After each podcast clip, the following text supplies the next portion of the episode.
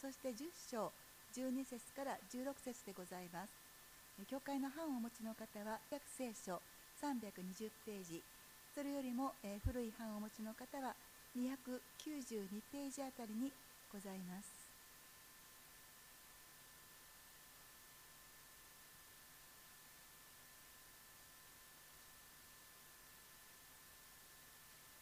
それではお読みいたします。新明記9章1節。聞きなさいイスラエル。あなたは今日ヨルダンを渡ってあなたよりも大きくて強い国々を占領しようとしている。その町々は大きく城壁は天に高くそびえている。その民は大きくて背が高くあなたの知っているアナク人である。あなたは聞いた。誰がアナク人に立ち向かうことができようか。今日知りなさい。あなたの神主ご自身が焼き尽くす火としてあなたの前に進まれ主が彼らを根絶やしにされる。主があなたの前で彼らを征服される。あなたは主が約束されたように彼らを直ちに追い払って滅ぼすのだ。あなたの神主があなたの前から彼らを追い出された時あなたは心の中で私が正しいから主が私にこの地を得させてくださったのだと言ってはならない。これらの国々が悪いために主はあなたの前から彼らを追い出そうとしておられるのだ。あなたが彼らの地を所有することがのできるのはあなたが正しいからではなくまたあなたの心がまっすぐだからでもない。それはこれらの国々が悪いためにあなたの神主があなたの前から彼らを追い出そうとしておられるのだ。また主があなたの先祖アブラハムイサクヤコブになさった誓いを果たすためである。知りなさいあなたの神主はあなたが正しいということでこの良い地をあなたに与えて所有させられるのではない。あなたはうなじの怖い民であるからだ。続けて10章12節に参ります。10章12節。イスラエルよ今あなたの神主があなたに求めておられることは何か。それはただあなたの神主を恐れ主のすべての道に歩み主を愛し心を尽くし精神を尽くしてあなたの神主に仕えあなたの幸せのために私が今日あなたに命じる主の命令と主の掟とを守ることである。見よ天と諸々の天の天。地とそこにあるすべてのものはあなたの神主のものである。主はただあなたの先祖たちを恋したって彼らを愛された。そのため彼らの後の子孫あなた方をすべての国々の民のうちから選ばれた。今日ある通りである。あなた方は心の放棄を切り捨てなさい。もううなじの怖いものであってはならない。全能の主に結びつく幸いと題しまして高橋先生が御言葉を取り次いでくださいます。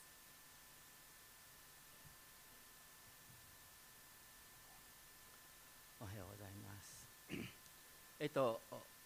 ずっと新明記をですね続けて読んでおりますけれども今日は新明記の9章から11章をまとめてですね共に学びたいと思います。全能の書に結びつく幸いということですけれども私は昔ですね一つの教えに熱くなると別の思想に非寛容になるなんていうことを警戒していました。でもそれは実際は逆でした。真理はイエスにだけあると心に決めた時かえって自分で自分を守る必要がないな。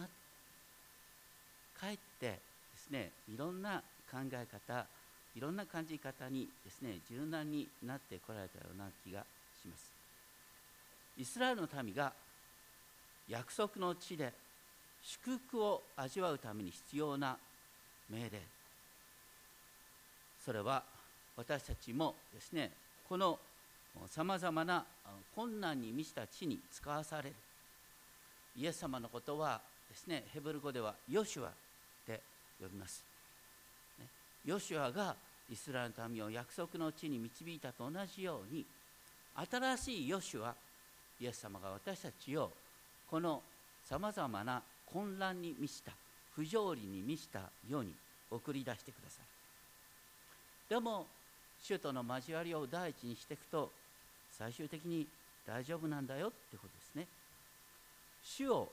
全身全霊で愛することが立法の始めであり完成です。必要なのは何よりも御言葉を心から味わいそして神様のビジョンは何なのかなっていうことを覚えることかなと思います。9章はですね初めですね。聞きなさいイスラエル。これヘブル語にするとシェマーイスラエル。シェマーイスラエルっていうと普通は6章4節を思い起こす。聞きな聞きなさいイスラエル。主は私たちの神主はただ一人である。そのですね聞きなさいイスラエ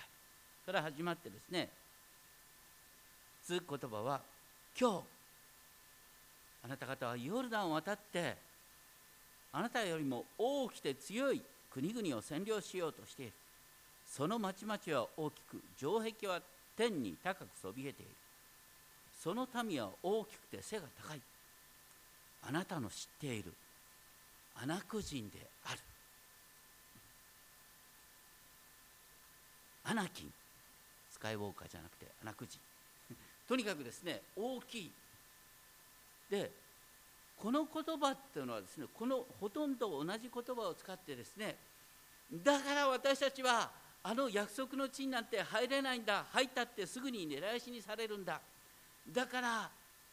進むことができないと言って結局38年間遠回りをすることになった原因の言葉がこの言葉なんです。誰もアナコ人には勝てない。ところがここではその同じ言葉を用いて今は大丈夫だよ。で彼らはそれを孫からその通りだって聞いたんです。40年の訓練を通して彼らは味方が変えられた。それがさっき報告されたですね日本伝道会議におけるテーマリビジョン、目の前にはど目の前の状況は何も変わってないんですよ。アナク人が相変わらずいるんです。人間的に見たらどう考えたって勝てない。でも主が共にいるとそれが変わるんだよ。私たちも目の前の現実を自分の視点ではなくして神の視点から見るようになる。それがリビジョンなんです。そしてその時どんなに絶望的な状況の中にも神様の廃材神様のご計画があるんだなっていうことに気づくことができる。9章3節。今日知りなさい。あなたの神主ご自身が焼き尽くす日としてあなたの前に進まれ。主が彼らを目出しにされる。ただそこには別の危険がある。私たちは大抵物事がうまくいった時にまあ普通のクリスチャンだったら差し当たり神様に感謝するんですよね。でもその後すぐふと思うんですよ。いや私が正しいから。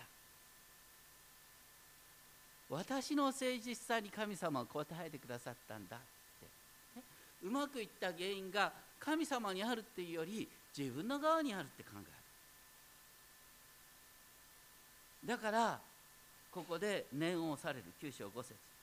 あなたが正しいからではなく心がまっすぐだからでもない。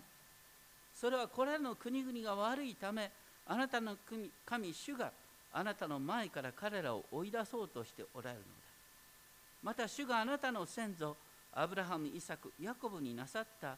誓いを果たすためである。こう誓いを果たすためである。要するにアブラハムに対して約束したその約束がアブラハムの子孫において成就するんだ。その神様のお約束のゆえなんだよっていうことともう一つはこれは創世記15章に書いてありましたけども、ね、どうしてイスラエルの民がエモリ人のいわゆるカナン人のですね地を支配するのかっていうとそれは神様の目にそのカナン人の地が耐え難いほどに悪くなったから。だからイスラエルがいいからではなくしてカナン人があまりにも腐敗してしまったがゆえに地を入れ替える必要が出てきたんだ。それであなた方はそこに送られるんであって決してあなた方が正しいからではない。そして9章6節から「知りなさい」また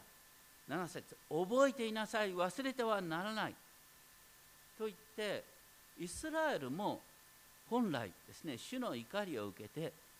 根絶やしにされるにふさわしかったんだよ。っていうことを思い起こさせようとしています。それは何かっていうとですね主がホレブまたシナイ山でイスラエルの民と契約を結んだ時のその契約を結んだ時のですね中心に何があったかっていうと偶像を作ってはならない。それらを拝んではならない。っていうことが特に命じられていた。それに対しイスラエルの民は声を一つにして主の仰せられたことは皆行いますと答えた。でもモーセが40日40夜ですねシナイ山にとどまりそしてイスラエルの民はあああのモーセはどこにいたんだろうって思ってる間にイスラエルの民は何をしましたか？なんと金の、ね、金を集めてそして鋳物の子牛をそこで作ったんだ。うんですね。神様が嫌がることをモーセのいない間に真っ先にやってしまった。っていうことなんです。だから一番嫌がることをすぐにやる。だから神様はその時一度滅ぼそうとされたんだ。ということなんですね。でもあなた方は許された。でそのことがですね新明記の4章でもですねありました。以前やった4章の15節から24節にかけてのことなんですけれどもここのとこでは本当にね繰り返し語られている。それは神様のことを目に見える形で表すのは絶対いけないんだよっていうことを繰り返し書いてあるんです。でそれはどうしてかっていうとですね主は姿を表さなかったでしょ？主はご自分を目に見える姿で表さなかったでしょ？そうじゃなくて主はご自身の御言葉を天からあなた方一人一人に直接語ってくださったんだ。大切なのは主を私たちが分かるイメージに作ることではなくしてただ力を抜いて主の御言葉を聞くことなんだ。私たちもねこれ結構誤解したんです。神様はどういう方かなっていうことをいろいろと理性で思い浮かべるところから誤った教えが次から次と生まれてきたんです。神様は私たちが勝手に神様をイメージするのを何も嫌われるんです。大切なのは主の言葉をただ静かに聞く。主の言葉を聞きながら自分私たちの中に何かが湧いてくる。そしてその湧いてきた思いに従うっていうことが大切であって自分で主のイメージを作ることではない力を抜いて御言葉を聞く。それこそが何よりも大切だった。だから後にですねパウロはローマ10章17節でこう言います。信仰は聞くことから始まり聞くことはキリストのキリストについての御言葉によるのです。目に見えない神様は唯一目に見える姿でご自身を表してくださいました。それはイエス・キリストです。私たちは福音書を通してですねイエス・キリストの行動発言を見るときに人との関係を見るときにああ神様はこういう方なんだなっていうことを知ることが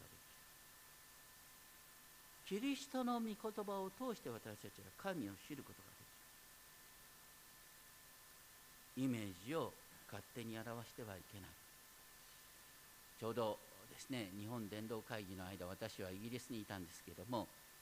イギリスのですねあの教会を見て改めて、あって覚えさせられたことがあるんですね。まあ、ドイツにいた時にはドイツっていうのは大抵カトリックとプロテスタント厳然と分かれてですね古い教会もカトリックそのまま残ってるところがイギリスの場合はですねこうずっとねもう12世紀13世紀に建てられたすごい大きなカトリック教会がプロテスタントに変わっていくわけです。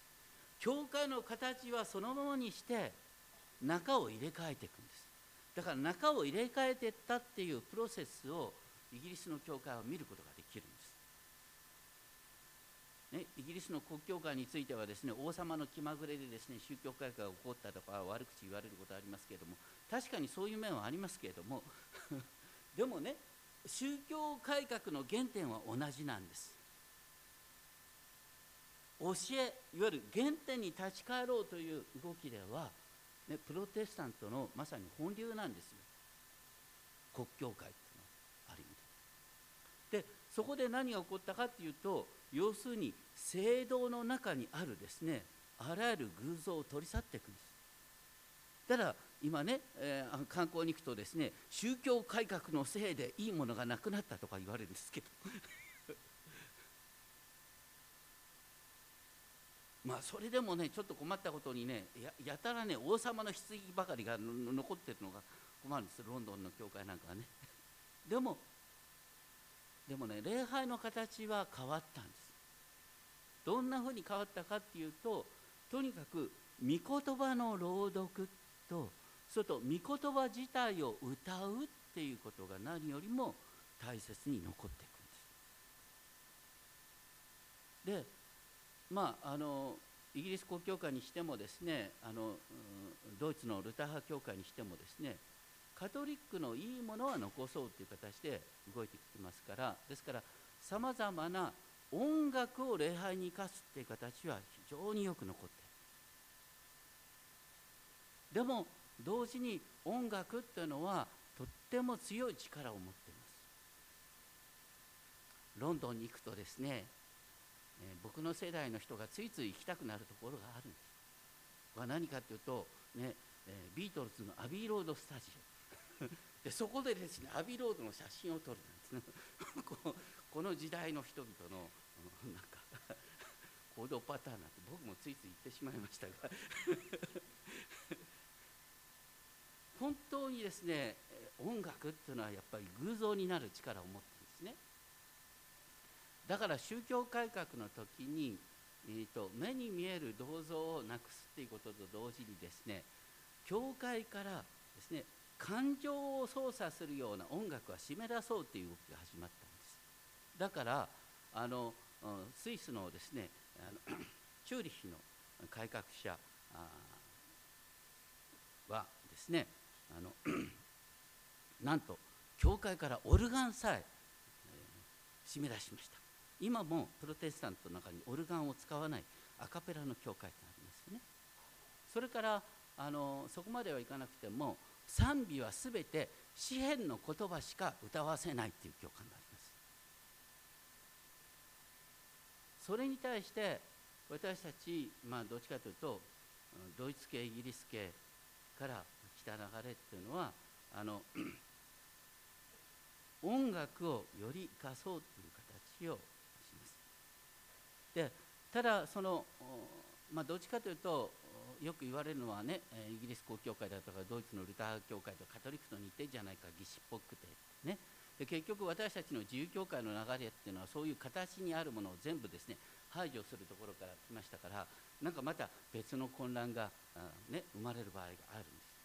で私たちの教会というのはどっちかというと、まあ、僕がもともとドイツ派みたいなのもあるので だからあの伝統的なものと新しいものをどうやって共存させるかっていうことでですねあの試行錯誤を続けているところですね。多様性を生かすっていうのはいろんな考え方を認めるっていうことですから、ね、そこにいろんなですねあの意見の違いが出てくることもあります。でもそれを通してより良いものを私たちは作り出すことができる。とにかく申し上げたいことはね礼拝の中心は主の御言葉を聞くことです。そして主の御言葉を歌うことです。また時によって祈りを歌うことです。あくまでも中心は主の御言葉が中心にある。そしてその御言葉の内容は何かっていうと救いは全て主の恵みの中にある。偶像礼拝というのは何かというとね知らないうちに自分の理想を神としてしまうこと自分の好みを神としてしまうそれは御言葉によって制御される必要がある。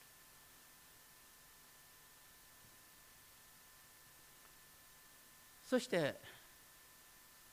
さっき申し上げたですね金の鋳物の格子を作って拝んだイスラエルの民に対してね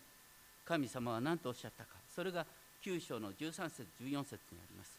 この民は実にうなじの怖い民だ。私は彼らを根絶やしにしその名を天の下から消し去ろうこれはね神様が一番強調してたことね目に見える形を作るなっていうのに真っ先にその教えを破るぐらいだからとにかく契約をするに値しない民なんです。ある意味で滅ぼして当然だったんです。しかしモーセの取りなしによって変わっていく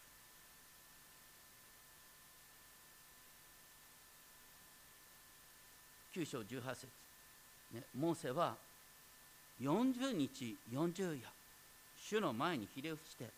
パンも食べず水も飲まなかった。それはモーセが主の激しい憤りを恐れたからだ。ただ彼はその時も主は私の願いを聞き入れた。聞き入れてくださった。ということを振り返ります。そして続けて9章20節主は激しくアロンを怒り彼を滅ぼそうとされた。これはここにしか出てこない言葉なんですけどもアロンというとモーセのお兄さん。一番よく分かってるはず。ところが実際に民の求めに応じて金の格子を作ったのは誰ですか？アロンなんです。だからアロンなんか本当に大祭司の資格がないんです。ところがモーセが必死に取りなした。だからアロンが許された。その時にモーセは何て祈ったかっていうとねイスラエルの民を救うためまたアロンを助けるために、ね、私の名を命の書から消し去ってでもいいから助けてくださいって必死に取りました。そして神は聞いてくださった。神は私たちのある意味で勝手な願いをも聞いてくださる。そのように神様は聞いてくださる神だからだからあなた方はいつも神の言葉を聞くっていうことを第一にしなさい。信仰の始まりはとにかく神の言葉を聞くこと味わうことなんだっていうことを言われていますそしてモーセは引き継ぎ主にですねあなたの9章27節ですね。あなたのしもべアブラハムイサクヤコブを覚えてくださいってお祈りしたんです。またこの民の強情とその悪とその罪とに目を留めないでください。祈りの中心はね私はそんなに悪くないよとかね。いやこの民だって望みがあるんだよっていうんじゃなくして、ね、アブラハムとの約束をアブラハム契約を思い起こしてください。一方で民の悪さには目を向けないでください。そうじゃないとあなたがこの民を滅ぼすと、ね、周りの国々は何て言うかっていうとああ神様は無能なんだ。神様は好き嫌いが激しくて急に嫌いになっちゃったんだ。って言うようになるよ。モーセの訴えた祈りの中心はあくまでも主の真実に立ち返る。そして主の真実を思い起こしながら主に祈るっていうことだった、まあ、今回ですね僕はイギリスであの NT ライト先生とお会いしたんですが NT ライト先生というのはあの New Testament ライトなんて言われることがあるんでね。クリストファー・ライト先生は Old Testament ライトなんて言われることがあるんですがまああのこの2人のライト先生とも言ってることはほとんど同じなんですね。それは何よりも、アブラハムに対する契約その観点から聖書全体を見ていこう。アブラハムを通して、ね、神様は全世界の民族を祝福しようとされておられる。それこそが聖書のストーリーの中心なんだよ。ということを言おうとで神様の義っていうのは何よりもこのアブラハム契約に対する真実さなんだ。その神様の義神様の真実に訴えかけたのがモーセの祈りなんです。でそれに対して神様はどのように応答してくださったかというと10章1節。前のような石の板を2枚切っとって山の私のところに登れ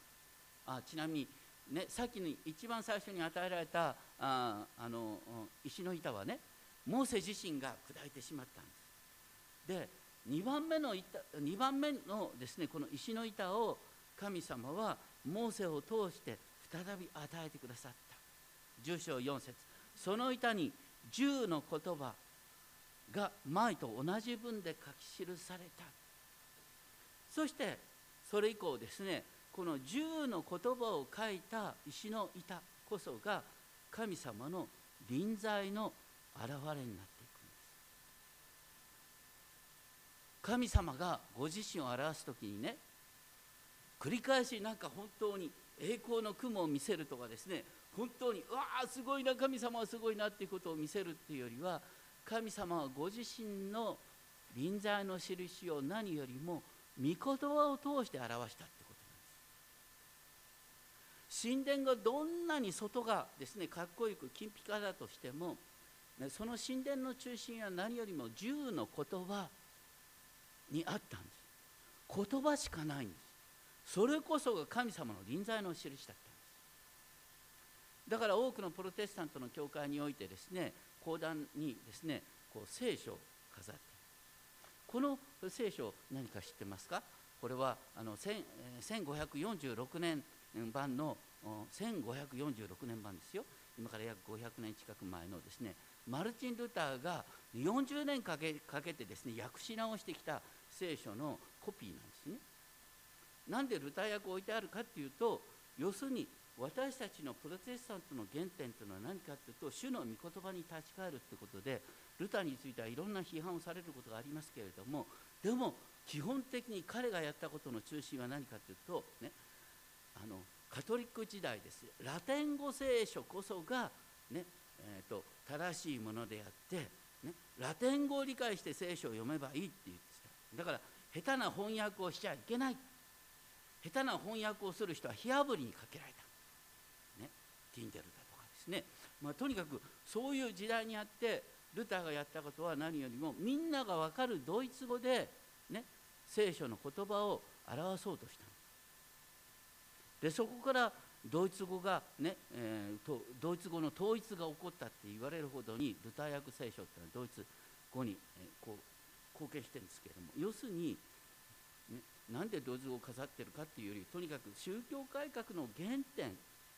それは聖書翻訳にあったんだよっていうことをですね思い起こすためにここに置いてあるわけです。何よりも大切なのは御言葉を味わうことこそが信仰の中心なんだということですね。で10章の12節からですねあの書いてあること先ほど読まれた10章12節13節なんですがよく皆さんねあのクリスチャンになるとですねよく使われる言葉です。主の御心はどこにあるのかしら、ね、どこに就職することかしら？誰と結婚することかしら？どこに住むことかしら？とかいう形で主の御心っていうことをですね使いたがるんですね。でも聖書が言ってる主の御心っていうのはズバリねこう10章2節をあごめんなさい。10章12節を読みなさい、ね、これこそが主の御心だって書いてある主の御心っていうのは大抵具体的なことではないんです。その具体的なことはあなたの、ね、意思に委ねられています。大切なのは私たちのその決定に至るプロセス私の動機なんです。動機。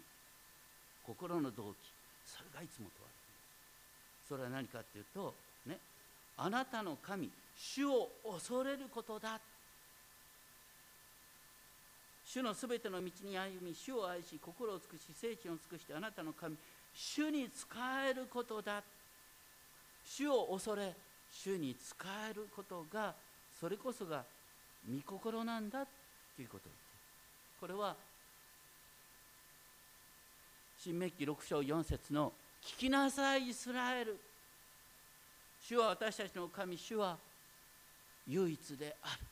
だから神を恐れ神に仕えなさいということとつながっていきます。それと同時にあなたの幸せのために10章13節ね。あなたの幸せのために命じる主の命令と主の掟とを守ることである。守るっていうのは掟を守るっていうとなんとなく堅苦しい感じがしますが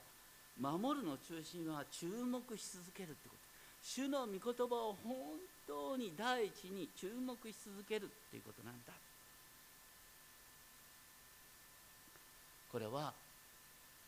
シェマの祈りの心を尽くし精神を尽くし力を尽くしてあなたの神主を愛しなさいっていうことの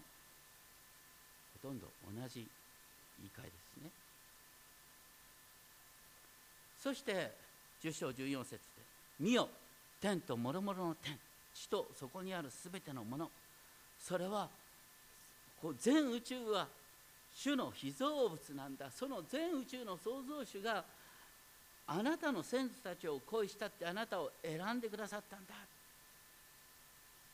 神ご自身があなたを恋したいあなたを選んでくださったんだから心を柔らかくして主の御言葉を味わいなさい。自分の殻を破って主の御言葉を味わいなさい。あなたは初めの愛から離れてしまった。って。黙示録2章4節に書いてある。あなたは初めの愛から離れてしまった。これ私たちクリスチャンがいつも繰り返し立ち返らなきゃいけない。ね本当にあの御言葉を感動した時初めてイエス様を救い主として信じた時本当にあの感動を本当にこれこそが原点であり実は完成なんです。要するに主の臨在主の憐れみを本当に心から感動する。それに繰り返し立ち返るっていうことが大切なんだよってことなんだから10章16節うなじの怖いものであってはならない。うなじが怖いっていうのはちょうどね牛がですねあのこう農夫によってですね、えー、動かされる時にね本当にあの農夫がどっちに行ってほしいっていうことを聞こうともせずにですねひたすら自分の思う通り動こうとするっていうのがうなじが怖いっていうね。それに対して私たちが御言葉によって自分の思いが修正されるっていうのがですね私たちの心が柔らかくなるってこと。でもうほとんど終わりますけれども11章ではですね父と蜜の流れる国について説明が書いてある。あの改めてねこういろいろと考えて教えられたことなんですけれどもねあのイスラエルの地形ってのは本当に面白いところなんですね。イスラエルの北にはヘルモン山っていうのがあるでしょ。ヘルモン山っては2800メートル以上の山なんですね。だから冬にはあんなところでも雪が降るんです。雪に満ちるんですね。でそのですね水があヘルモン山の水があのですねイスラエルの地全体を潤すわけです。だから夏にもですねあの あの詩篇133編3節なんかにありますけれどもヘルモンの梅雨がシオンの山々エルサレムを潤すなんて書いてあるんですよ。それほどにヘルモン山というのは大きな要素なんそれと同時にあの地っていうのは地中海気候っていうんですね。これは何かというと夏の間はずっとですね雨が降らないんです。イスラエルの地の場合はですね5月から10月までほとんど雨が降りません。で雨季は11月から始まる。この始まりの雨季の始まりの雨を初めの雨っていうんですね。雨季の終わりの雨を後の雨っていうんです。でこの先の雨と後の雨が守られたらこうイスラエルの地っていうのは黙っていてもですね作物が育つんです。そのことがですね11章の10節に11章の10節にねあなたが入っていく地はエジプトのようではない。エジプトのようっていうのはどういうことか。エジプトの地っていうのはあれはあのこうナイル川。ナイル川あるんですけどナイル川からちょっと離れたらすぐにもう乾燥です。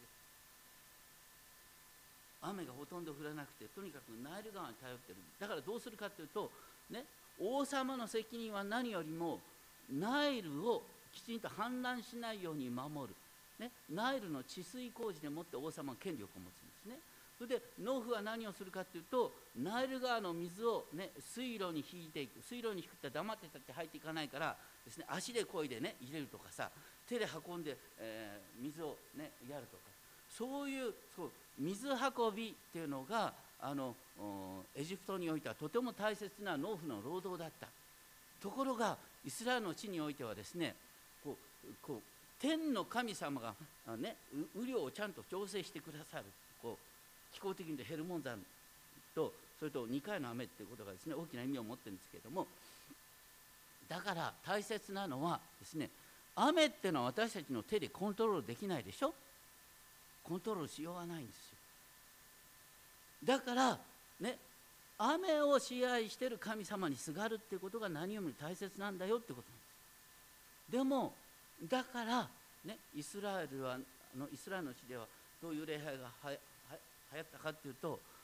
直接的に雨の神にすがりましょうって言ってあのバール礼拝が、ね、盛んになるんです。雨が降るか降らないかっていうことが何よりも作物が育つかどうかの本当に分かれ目なイスラエルをちょっと旅したら分かりますけれども本当にイスラエル旅をするとですねあここって雨さえ降ればほっといたって作物が年に2回育っちゃうすごいところなんだなって本当に言ったら感じます。ところがそれは人間の計らいを超えているんです。だからそこで、ね、偶像礼拝に走るか誠の神を礼拝するかところが誠の神様って私たちのコントロールを超えたところなんですね。だからコントロールできできる神を求めてバール礼拝に走るんですけれどもでもそうじゃない神様がおっしゃるのは何よりもあなたが誠実を尽くして神様を心から愛し神を第一としていったら神様が、ね、憐れんで、ね、必要な雨を降らしてくださるんだよ。だからね、一生懸命ね水を運ぶ労働の代わりに水を天から降らしてくださる神様にすがりなさい。ですがるっていう言葉が新明記で繰り返される。すがるっていうのは何かっていうとですね、えー、妻が夫にすがるとかね妻が夫に結びつくっていう時の結びつくっていう言葉がすがる。だから信仰とは何かっていうと神様に結びつくことなんです。神様との交わりを第一にすること。そうしたら本当に必要なことは満たされる。私たち自身もそうですよね。よくよく考えてみるとですね、うん、朝起きてですね太陽が昇るかどうかあんまり心配しないよね。黙ってても太陽が昇る。ね、うん、電車の駅に行ったら黙ってても動いてるんですよ。ね。会社に行ったらもう机が用意されてる、まあ、とにかく本当に大切なものは全部備えられてる。そういう中で私たちがいつも問われるのは、ね、もう終わりますけれども11章の26節から28節のところですね。あなたの神主の命令に聞き従うか、ね、そしてそれによって祝福を受けるかそれとも他の神々に従って呪いを受けるか。その二者択一。私たちは他の神々に従うってことはあんまりないでしょうけれどもさっき言ったように心の偶像を作ってしまってこれが絶対譲れないっていうことがですねどんどんどんどん強くなってしまう場合がある。そうではなくして私たちが心を柔らかくする。でもその時にね全ても恵みなんですけれども恵みを受け止めるのにも、ね、私たち技術が必要なんですよ。ちょうどねあのヨットヨットはね本当に風の受け方をうまい人によるとヨットはわーっと走るでしょ？風の受け方っていうのがあるんですよ。風をねヘブル語で同じ言葉で霊精霊。精霊と風とはねヘブル語で同じなんですね、まあ、とにかく精霊様の働きを私たちが受けるためには必要なことがあるんです。何かっていうと単純明快。主の前に静まる時を何よりも大切にすると。です礼拝を第一にしまた毎朝毎夕本当に主の前に静まって御言葉を味わうっていうこと。これこそが精霊様によって生かされる精霊様の力をですね、えー、体験しながら生きるための最も大切なことそうすれば全ての必要が満たされてくるんだ。それが聖書に書いてあることの中心。そのことを改めて覚えたいと思います。お祈りします。天皇父様本当に